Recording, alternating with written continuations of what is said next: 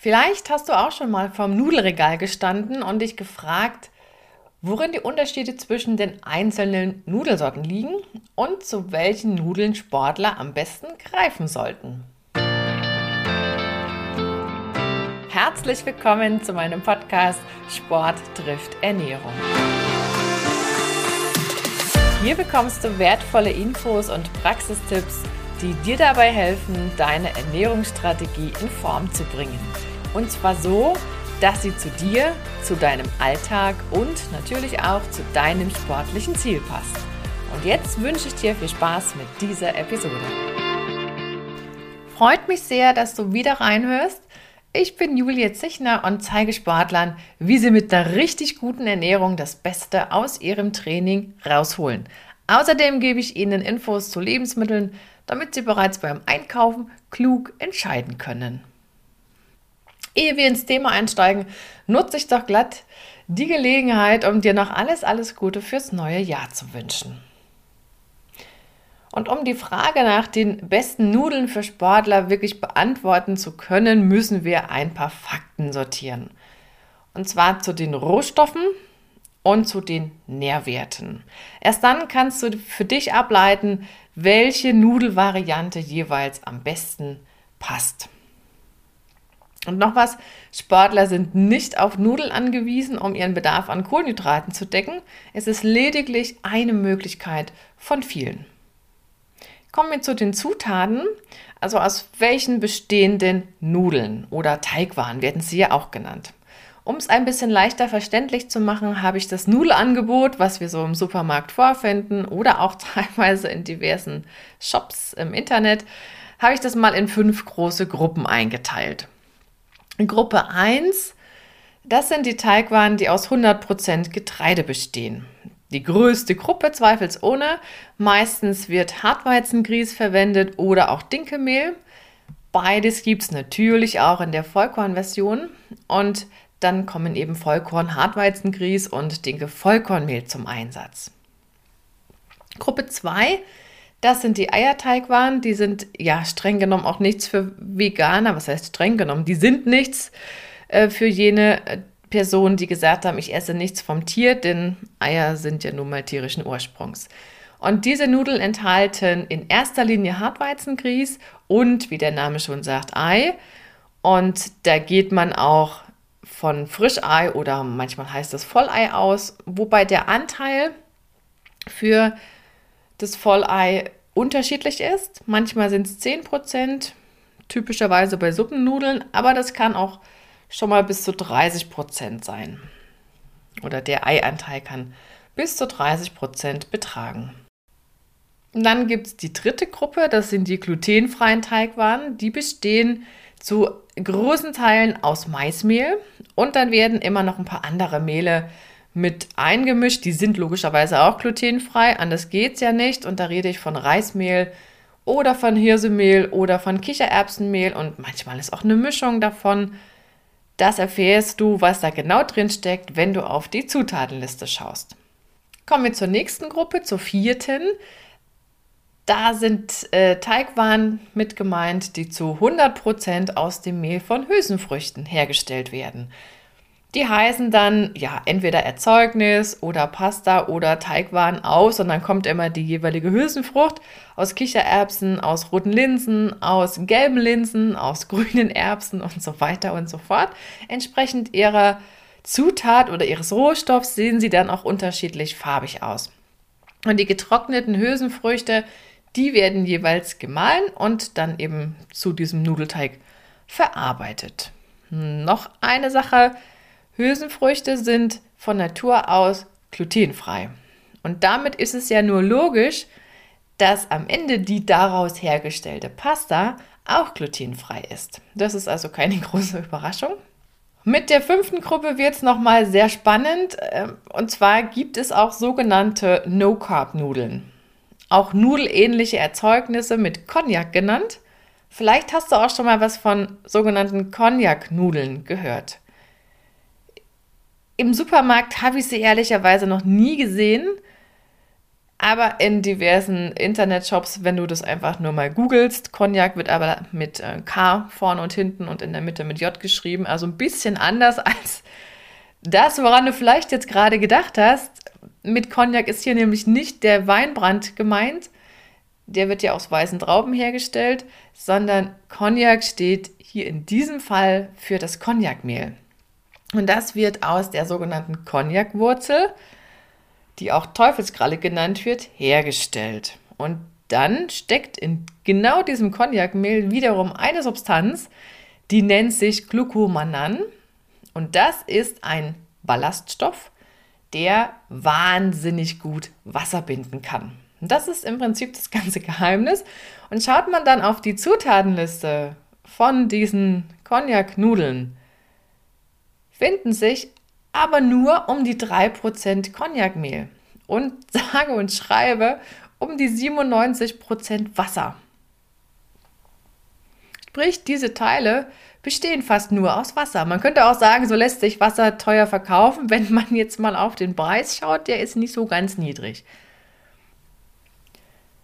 Diese Cognac-Nudeln, die werden gleich verzehrfertig verkauft. Das Wasser ist ja praktisch schon mit an Bord. Und die werden auch manchmal als Abnehmnudeln angeboten. Wenn man die isst, ist man ja praktisch satt und nimmt trotzdem keine Kalorien zu sich.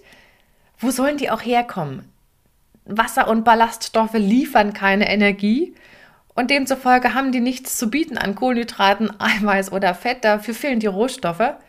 Sie füllen den Magen, das stimmt, und sie sind auch für den Darm oder für den Dickdarm genau genommen durchaus spannend, weil es sich hier um Ballaststoffe handelt.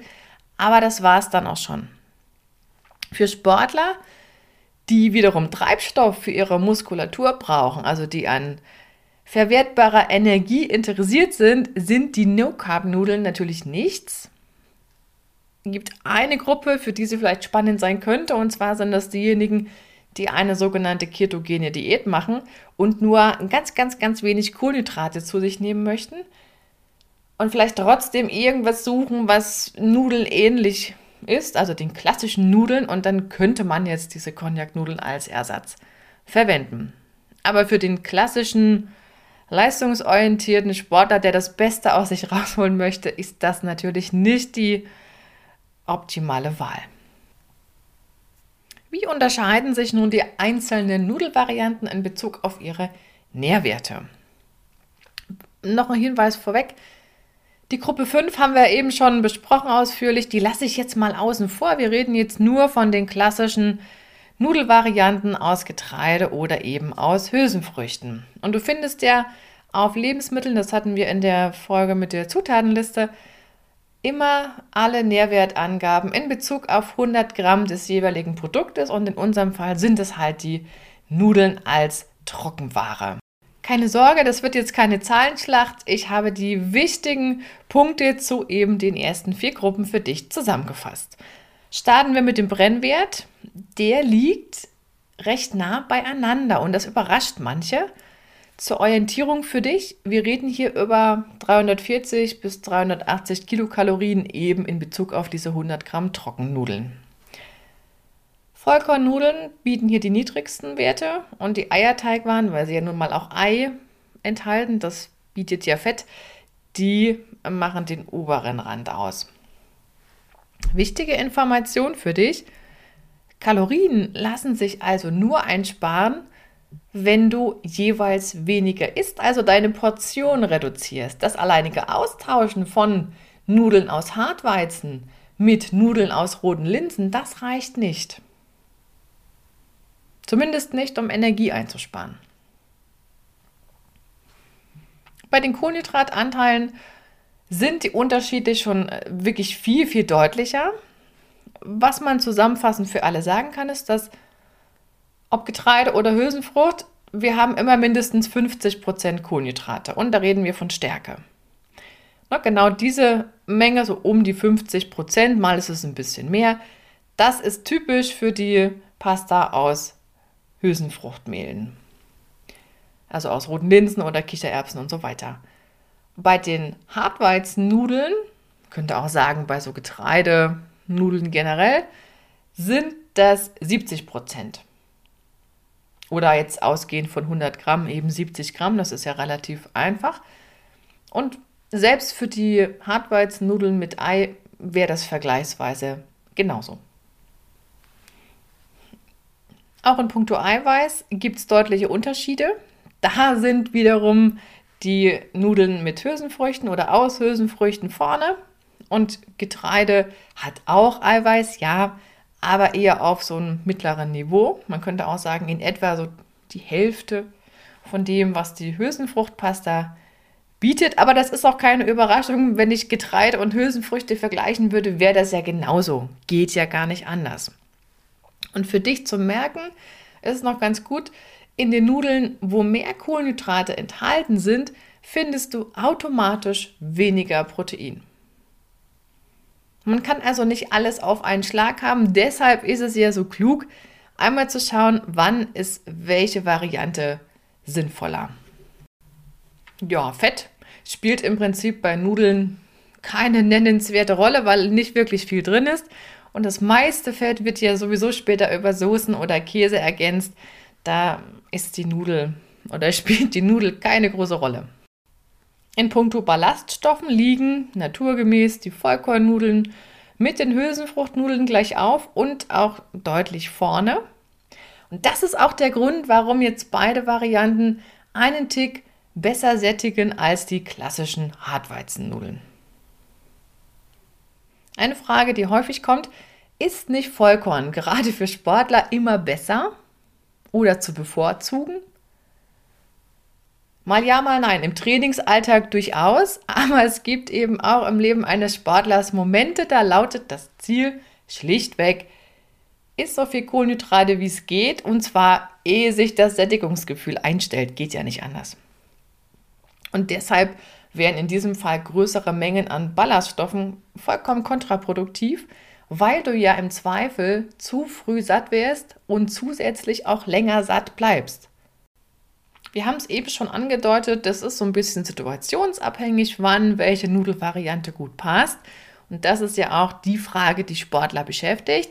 Ich habe mal zwei so grundlegende Situationen, wenn wir von intensiver Trainingsbelastung sprechen oder Wettkampfvorbereitung auf eine größere, längere Wettkampfsituation, dann geht es ja auch darum, die Kohlenhydratspeicher aufzufüllen. Und dann sind natürlich Nudeln mit maximalem Kohlenhydratanteil gefragt, also die klassische Pasta aus Hartweizengrieß oder von mir aus die Eierteigwaren mit moderatem Eianteil, sowas wie Suppennudeln, das hatten wir ja vorhin. Auf Vollkorn darfst du in diesem Fall getrost verzichten, die Erklärung habe ich dir eben ja schon geliefert.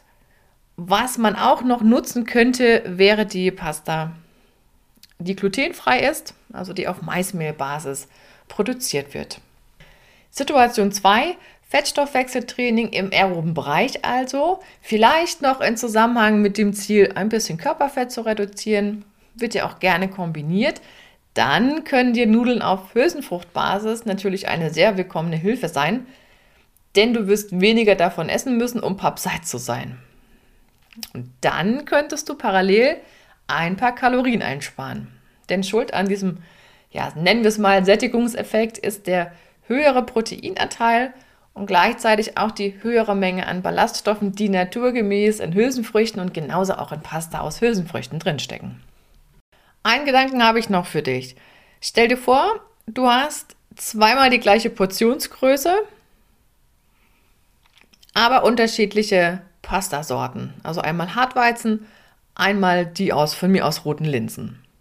Wenn du die aus roten Linsen nimmst, also die gleiche Menge, dann wirst du von diesen Nudeln höchstwahrscheinlich länger satt sein.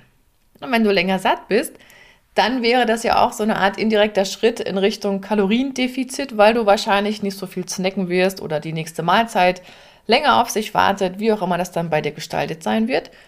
Aber auf jeden Fall nimmst du mit dieser Hülsenfruchtpasta ja weniger Stärke zu dir im Vergleich zur Variante mit Getreide oder auf Getreidebasis. Dafür allerdings mehr Eiweiß. Und falls du jetzt so ein Ernährungskonzept äh, gerade umsetzt, wo ein paar Kohlenhydrate reduziert werden, eingespart werden, dann passt natürlich die Hülsenfruchtpasta super dazu, ne, weil die einfach geringere Kohlenhydratmengen mitbringt und du im Zweifel auch gar nicht so viel davon isst, weil du schon früher satt bist. Noch ein paar praktische Tipps. Durchs Garen verdoppeln die Nudeln ihr Gewicht. Spannende Frage ist immer, wie viel kommt da noch dazu? Auf jeden Fall ist es das gute Zweifache. Wenn du es exakt berechnen wollen würdest, dann müsstest du die Menge deiner Trockenware mal 2,25 rechnen, dann kommst du super oder relativ gut hin. Noch eine Faustformel habe ich für dich für die Zubereitung. Man nehme 1 Liter Wasser, also 1000 Gramm, eine Null weg, plus 100 Gramm Pasta, wieder eine Null weg, 10 Gramm Salz. 1000 Gramm Wasser, 100 Gramm Pasta, 10 Gramm Salz. Und noch ein Achtungszeichen, wenn du die Pasta aus Hülsenfruchtmehl kochst, dann bleib am besten dabei, denn die schäumt noch mehr als die klassische Variante beim Kochen auf. Die wichtigsten Punkte für dich nochmal im Schnelldurchlauf. Für Sportler sind Nudeln aus Getreide und aus Hülsenfrüchten besonders interessant. Nudeln auf Getreidebasis besitzen mehr Kohlenhydrate, die auf Hülsenfruchtbasis enthalten dafür mehr Eiweiß. Man spart allerdings nicht wirklich Kalorien ein, wenn man die eine Sorte gegen die andere austauscht. Das hatten wir auch gerade. Und den höchsten Ballaststoffanteil bietet die Vollkornpasta auf Augenhöhe mit der aus Hülsenfrüchten. Und die wirklich besten Sattmacher sind die Nudeln aus Hülsenfrüchten. Ja, und wenn du höhere Intensitäten oder längere Belastungen planst, dann nimm die Pasta auf Getreidebasis. Und damit sind wir am Ende dieser Episode angelangt. Vielleicht gibt es ja heute tatsächlich Pasta bei dir. Du findest in den Shownotes einen Link zu einem meiner Lieblingsrezepte. Das ist auch ohne Tomate, falls du aus dieser Rubrik eins gut gebrauchen kannst. Mehr verrate ich aber an der Stelle nicht. Guck einfach mal rein. Ich wünsche dir noch einen wunderschönen Tag. Sage ciao, bis nächste Woche. Deine Julia.